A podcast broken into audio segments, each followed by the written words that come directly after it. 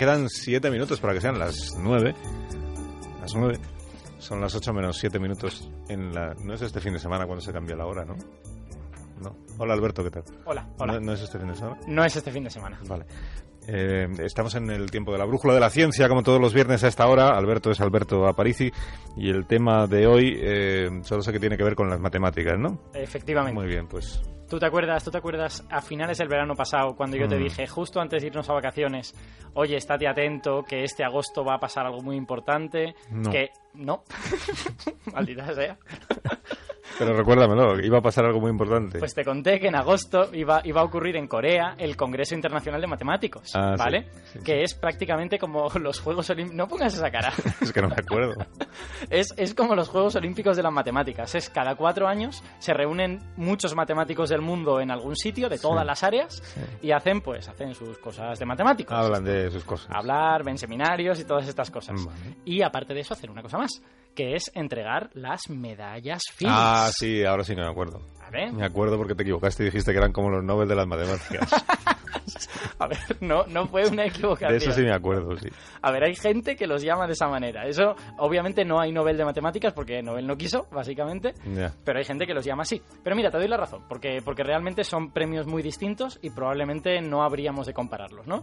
Para empezar, el Nobel será todos los años, las medallas Fields serán cada cuatro. Es verdad que serán varias, este año se dieron cuatro, por ejemplo. Eh, se pueden dar dos, tres o cuatro. Este año se dieron cuatro. Vale. Eh, pero sobre todo hay dos diferencias fundamentales. La primera es, eh, la medalla Fields se da a una persona de menos de 40 años.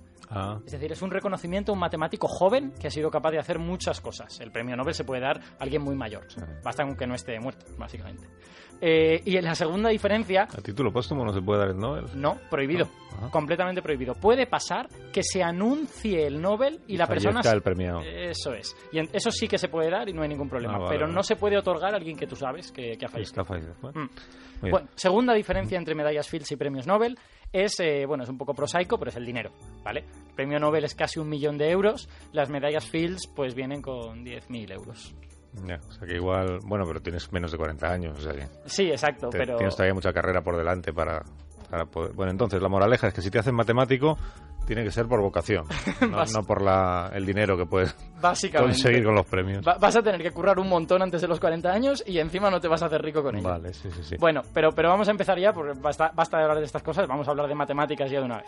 He seleccionado una de las contribuciones de uno de los premiados de este año. Tienen muchas, además se da por, por una carrera entera, pero he seleccionado una que a mí me ha gustado mucho. Os voy a hablar de billares. Ah, qué bonito. Eh, Billares, o sea, de jugar al billar. Sí, sí, sí, de billares. ¿Cuántas carambolas hay que hacer para meter la bola? eh? Ah, bueno, no exactamente de eso, pero de cosas relacionadas con eso. Mira, la, la- la- la gente normal le gusta jugar con billares rectangulares porque somos personas, pues, de la calle, ¿no? Personas... eh, Sí, corrientes, Corrientes, vulgares. vulgares y sin corrientes, ningún interés. Bueno, pues los matemáticos, que son gente un poco más especial, se plantean... Rara.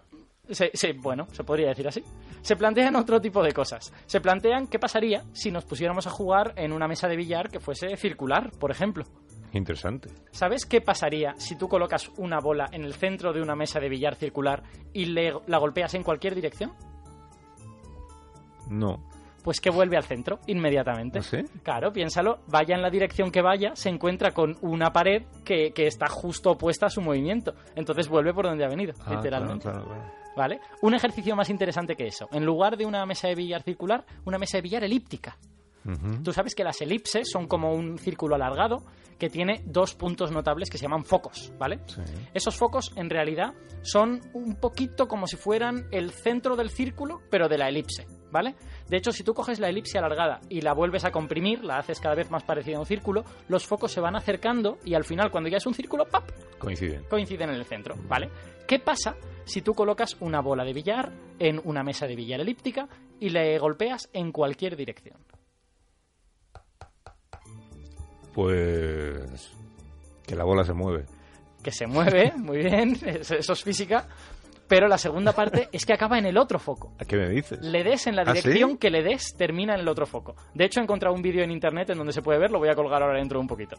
Hay, hay gente que se ha construido mesas de billar, mesas de O billar sea, si es circular, acaba en el, en el mismo sitio en el que estaba. partiendo del centro, acaba en el al centro. Si es, eh, el- eh, si es una elipse, en un foco lo pones la bola, disparas, o sea, le golpeas Sí, y acaba en el, en el otro foco. en el otro Me foco. están gustando las matemáticas. Es pura geometría. Vale, y, ¿y para qué sirve estudiar las matemáticas del billar? Entonces, No sé por qué me temía que me ibas a hacer esta pregunta. no, no, yo por, por aprender. No, esta es una pregunta prohibida. No, no está bien. No es de buena educación preguntar esto. No puedo preguntar esto, ¿por qué? No, porque a ver, los, los matemáticos tienen clara una cosa. Que son raros. La- no, los matemáticos pueden ser gente mucho más normal que tú y que yo, ¿eh? te No, sorprendería. no, no. Bueno, ellos, ellos saben que lo que hacen quizás sirva para algo, ¿vale? Vale. Pero está claro que no lo hacen por eso. no sé si sabes una frase que se atribuye a Richard Feynman, que decía que la física, en su caso era la física, la física era como el sexo, que todo el mundo sabe qué tipo de consecuencias tiene, pero que no es por eso, por lo que, por lo, que lo hacemos. ¿Vale? Pues los matemáticos te dirían, yo no sé si esto tiene consecuencias, pero no es eso, no es por eso. Y este señor lo- tenemos que hablar algún día otra vez de, de Sí. Richard Feynman, porque es un... Fue un personaje, ¿eh? Sí, sí. Personaje en el- Ya, Un día, la un día, divulgación y un tipo con, con un gran sentido del humor. un día me preparo, me preparo algunas Sí, sí, anécdotas de muy grande. porque vamos. Muy grande, muy grande. Bueno, entonces... Bueno, pues entonces, lo- los matemáticos, ¿qué es lo que les gusta realmente? A ellos les gusta el considerar... sexo. Eh, no. Bueno, sí, Ah, pero... Estoy pero sacando no conclusiones de lo que tú cuentas. A ver, era una metáfora, era una metáfora. Vale. ¿Vale? Los matemáticos quizá les guste el sexo, pero no es lo que les convierte en matemáticos. El billar. El billar les gusta a algunos matemáticos. Vale. Pero tampoco es esa la cuestión. Ah. Déjame que acabe. La- a los matemáticos lo que les gusta es dedicarse a un problema y entonces darse cuenta a mitad, a mitad cálculo que ese problema es parecido a otro que en principio era muy diferente y que los dos se resuelven igual. Entonces es como si hubieran descubierto una relación profunda entre dos cosas muy distintas. Si te acuerdas del último teorema de Fermat, ese x elevado a n más y elevado a n igual a z elevado a n, era un teorema sobre números y se acabó resolviendo usando formas elípticas, se acabó usando geometría para resolverlo. Eso es descubrir una relación profunda entre dos cosas, ¿vale? Y eso es lo que les gusta a los matemáticos realmente. Vale. Bueno, en cualquier caso, como tú me has preguntado si esto tiene alguna aplicación, Sí. yo te contesto alguna cosa, no paso de ti. Eh, en principio a los matemáticos quizá les da igual, pero si quieres encontrarle alguna aplicación, tú puedes pensar que una bola rebotando contra un billar se parece mucho, por ejemplo, a un rayo de luz que se refleja en un espejo. Se comportan igual. Así que estos billares matemáticos pueden ser modelos de cómo se comporta la luz en una cavidad con espejos, por ejemplo. Se puede usar para esas cosas. También se parece mucho a una molécula que choca contra una pared y rebota, ¿vale? O sea que también pueden ser modelos de gases en el interior de, de recipientes, ¿vale? Se pueden usar para cosas físicas, pero los matemáticos no lo hacen por eso. Eh, acabo de caer en la cuenta de que no nos has dicho a quién han premiado. Con... Pues ¿No? es verdad, es verdad. Completamente de acuerdo. Esta persona que se dedica a los billares se llama Artur Ávila. Ávila. Sí, es un matemático franco-brasileño, no es, Ajá. no es español, pero tiene, tiene este apellido de origen quizá español. Eh, y es el primer iberoamericano al que se da la medalla Fields, fíjate. Este año se han roto dos récords. Este y que se ha dado por primera vez a una mujer. Ya ves, hemos tenido que esperar 70 años para que, para que se diera a una mujer, a una mujer iraní, con unos trabajos muy interesantes. Bueno, pues ¿Y los... ¿Por qué le han premiado? Eh, al, ¿Quieres decir a Ávila o a...? Ávila, Ávila. Ávila. Bueno, la han premiado por, por toda su trayectoria que tiene que ver con sistemas dinámicos, con cómo evolucionan las cosas. Yo te voy a contar esta parte de billares. Ah, vale. A él los billares que le interesan son los billares poligonales. O sea que la mesa de billar de toda la vida, que es un rectangulito, pues entra dentro de esta categoría. ¿Vale? Lo que, lo que él ha hecho con estos billares es ver cómo se comportan las trayectorias que no son cerradas, ¿vale? Este es un experimento que cualquiera puede hacer si tiene un billar, ¿vale? Ha de coger una bola y ponerla en la banda. Y entonces pegarle un golpe en alguna dirección. Si lo hace varias veces, se dará cuenta de que en algunas direcciones la trayectoria de esa bola es cerrada, acaba volviendo al mismo punto del que había partido. ¿Vale? De hecho, hay muchas trayectorias cerradas que se perderá, porque la mayoría tienen que rebotar a lo mejor 12, 30, 50 veces para volver al, punto inicial, y en los billares reales hay rozamiento y entonces no llegan, ¿vale? Para, para ver de verdad estas trayectorias habría que usar una especie de, de billar de hielo, si quieres, ¿vale? Pero estas no son las trayectorias que nos interesan. Las que nos interesan son las que no se cierran nunca. Y también existen, se puede comprobar. Puede comprobar que le das a la bola y que no acaba en ningún lugar similar al punto inicial. En- podrías hacer en un ordenador, por ejemplo, ¿vale? En un billar de verdad no, no podrías, pero en un ordenador se puede hacer, ¿vale? Entonces, los matemáticos se preguntaban si estas trayectorias abiertas, las que no se cierran, eh, si son necesariamente muy complicadas o cómo de complicadas son, ¿no? Si, si son muy desordenadas o tienen alguna especie de regularidad. Ya. Pero ¿y cómo se puede medir lo desordenado de un movimiento?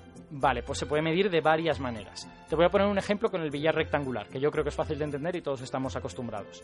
Eh, si tú pones una bola en una banda y le pegas un golpe, ¿vale? Hacia otra de las bandas, Sí. eh, las incluso las trayectorias que no se cierran se caracterizan por ir tocando puntos diferentes de las bandas. A lo mejor vuelve a 5 centímetros a la derecha del punto donde había partido y luego 5 centímetros a la derecha de ese o alguna cosa de ese estilo y al final nunca llega a coincidir, ¿vale? Eh, pero eso hace que la trayectoria no sea cerrada y por lo tanto sea complicada. Pero si tú miras en qué bandas da, ahí sí que ves alguna regularidad. Porque, por ejemplo, igual parte de la banda de abajo, pega en la banda de la derecha, luego en la banda de arriba, luego en la de la izquierda y vuelve a la de abajo. 5 centímetros a la derecha, pero vuelve a la de abajo. ¿Y luego qué vuelve a hacer? Pues lo mismo otra vez, derecha, arriba, izquierda, abajo otra vez, ¿vale? Eso es una regularidad. Eso quiere decir que ahí, eso no es una trayectoria completamente caótica, es una trayectoria más o menos regular. Bueno, pues los matemáticos ya conocían que hay ciertas formas para la mesa de billar que incluye la mesa rectangular. Son el cuadrado, el triángulo equilátero, dos triángulos más, el hexágono, por ejemplo. Para esas formas de la mesa de billar, las trayectorias siempre tienen este tipo de orden, siempre tienen alguna regularidad que tú puedes identificar. Entonces, lo que estudió Ávila son los billares con forma de un polígono regular, pero que no sean ninguno de estos. ¿Qué pasa con esos otros? ¿Qué pasa con el pentágono? ¿Qué pasa con el heptágono? ¿Qué pasa con el octógono? Y con todas estas cosas, ¿vale? Y lo que descubrió es que las trayectorias abiertas en estos billares no tienen ninguna de estas regularidades. Demostró matemáticamente que nada se repite en, esas, en esos billares. Si tú coges un billar pentagonal, ¿vale? Y le das primero a la bola y parte del lado 1 irá en el 2, 3, 4 y 5, pongamos que va haciendo como recorriendo el billar pentagonal, ¿vale? Eh, la bola empezará así, pero luego empezará a hacer otras cosas diferentes. Y cualquier secuencia que tú te imagines, yo qué sé, 4, 1, 5, 2, 3, ¿vale? Esa secuencia ocurrirá en algún momento. Y no se volverá a repetir rodeada de las mismas que tenían alrededor. Cuando se vuelva a repetir, estará rodeada de otras cosas distintas. Entonces, lo que Ávila demostró es que en cualquier billar poligonal que no sea estos simples, el cuadrado, triángulo equilátero, el hexágono, cualquier trayectoria en estos, en estos billares es muy complicada. Es una trayectoria que acaba siendo casi aleatoria, que pasa por las bandas que le da la gana, básicamente. Entonces, bueno, yo no, yo no sé si nunca alguien utilizará un billar pentagonal, no sé si nunca construirán una cavidad con espejos pentagonal, ¿vale? Pero si algún día alguien lo hace, si algún día alguien necesita hacer eso, tendrá este resultado. Porque este resultado es matemática pura y por lo tanto vale para siempre. Entonces, ahí queda. Esto es pura matemática. Lozano, como es muy de jugar al billar, bueno, todo esto, aparte por tu vocación científica, que también es sobradamente conocida, pero tú eres un magnífico jugador de billar. Excelente, esto lo has, todo esto lo excelente. has probado tú Hombre, empíricamente. Por ¿no? supuesto, en mi casa tengo dos, varios billares. Varios billares. Uno circular, otro elíptico. ¿Tienes el ¿Eh? pentagonal? el pentagonal estoy en ello. A mí me gustaría Sí, me tener- gusta, me gusta hacerlos. Sí, no, el pentagonal lo, lo tiene encargado, lo que pasa es que, claro, eso No, tiene- no, los hago yo mismo, ¿eh? Pongo mi pizarra debajo, le pongo mi tela. Nada, no, no se me resisten, ¿eh? Es que además de científico es artista. Es que es... Sí, Soy sí. un hombre del Renacimiento. Sí, sí, sí. De hace 400 años, ¿quieres decir? ¿Cuántos grandes matemáticos hay por ahí sin saberlo? ya te digo, ya te digo. Adiós, Alberto. Hasta la semana que viene. Adiós, un abrazo. Adiós, vamos a la economía.